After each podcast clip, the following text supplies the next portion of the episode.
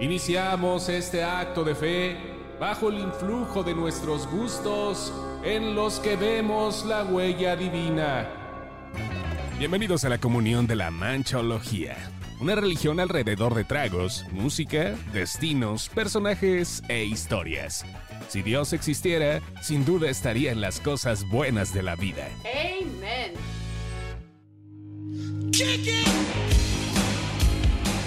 Señores, ¿cómo les va? Bienvenidos sean todos ustedes a esta iglesia de la Manchología.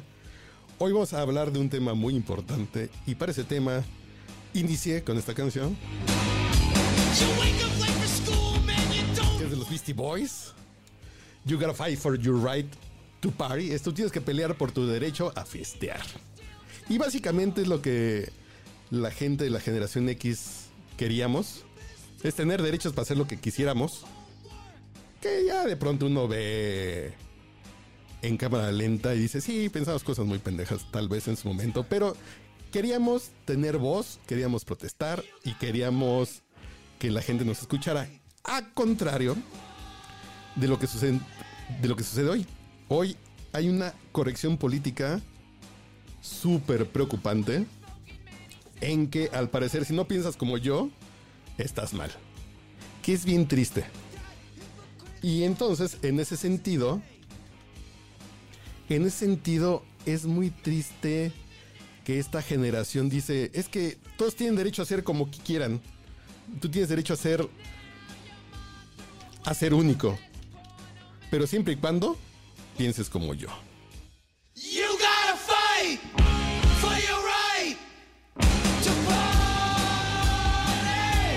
Y vamos a ver qué tan estúpido es esto me regalaron mi cumpleaños un libro que se llama Cuentos infantiles políticamente correctos de James Finn Gardner. Es un escritor inglés.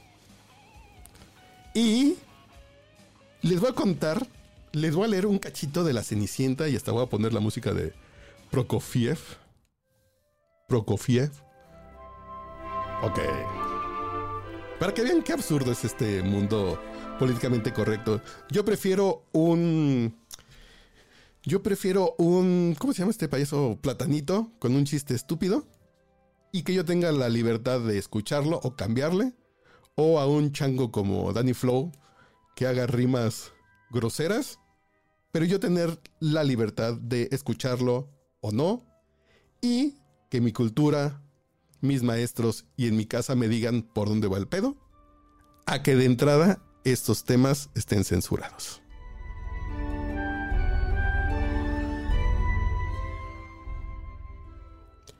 Eras una vez una joven llamada Cenicienta cuya madre natural había, había muerto siendo ella muy niña.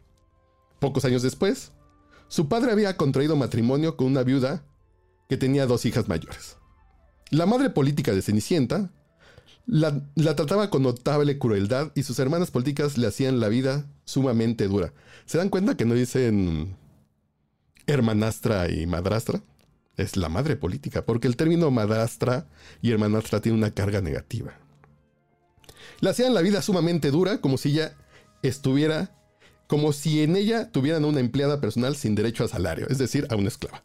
La palabra esclava también está mal. Entonces es, le hacían la vida sumamente dura, como si en ella tuvieran a una empleada personal sin derecho a salario y sin seguro social. Un día les llegó una invitación el príncipe proyectaba celebrar un baile de disfraces para conmemorar la explotación a la que sometía a los desposeídos y al campesinado marginal.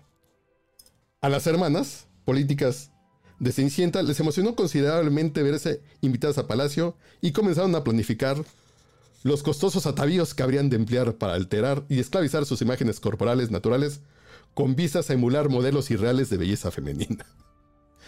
Básicamente se preocupaban por comprarse ropa o hacerse ropa para verse bonitas. Que ya decir eso es políticamente incorrecto ahora. Está mal que una mujer se quiera ver bonita porque está dejando de ser una mujer luchadora. En fin. Para emular modelos irreales de belleza femenina, especialmente irreales en su caso, dado que desde el punto de vista estético se llaman lo bastante limitadas como para parar un tren, es decir, estaban feas. La madre política de Cenicienta también planeaba asistir al baile, por lo que Cenicienta se vio obligada a trabajar como un perro Metáfora tan apropiada como desafortunadamente denigratoria de la especie canina.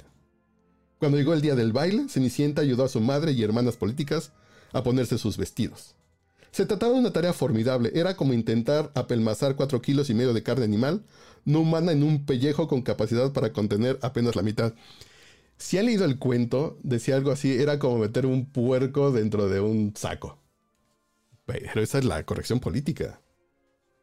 Pero si se dan cuenta, porque me puedo echar 62 páginas más de cuentos y son absurdamente divertidos ver cómo la corrección política quiere irnos guiando a, a dejar de utilizar palabras, a dejar de utilizar imágenes porque a decir de alguien son denigratorias o promueven modelos que a decir de alguien son negativos. En fin, deja ver si por aquí encuentro, déjenme ver si aquí encuentro...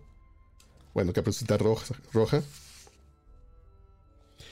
Roja enfiló nuevamente el sendero, pero el lobo, liberado por su condición de segregado social, de esa esclava dependencia del pensamiento lineal tan propia de Occidente, conoció una ruta más rápida para llegar a casa de la abuela. Tras irrumpir bruscamente en ella, devoró a la anciana, adoptando con ello una línea de conducta completamente válida para cualquier carnívoro. A continuación, inmune a las rígidas nociones tradicionales de lo masculino y lo femenino, se puso el camisón de la abuela y se acurrucó en el lecho.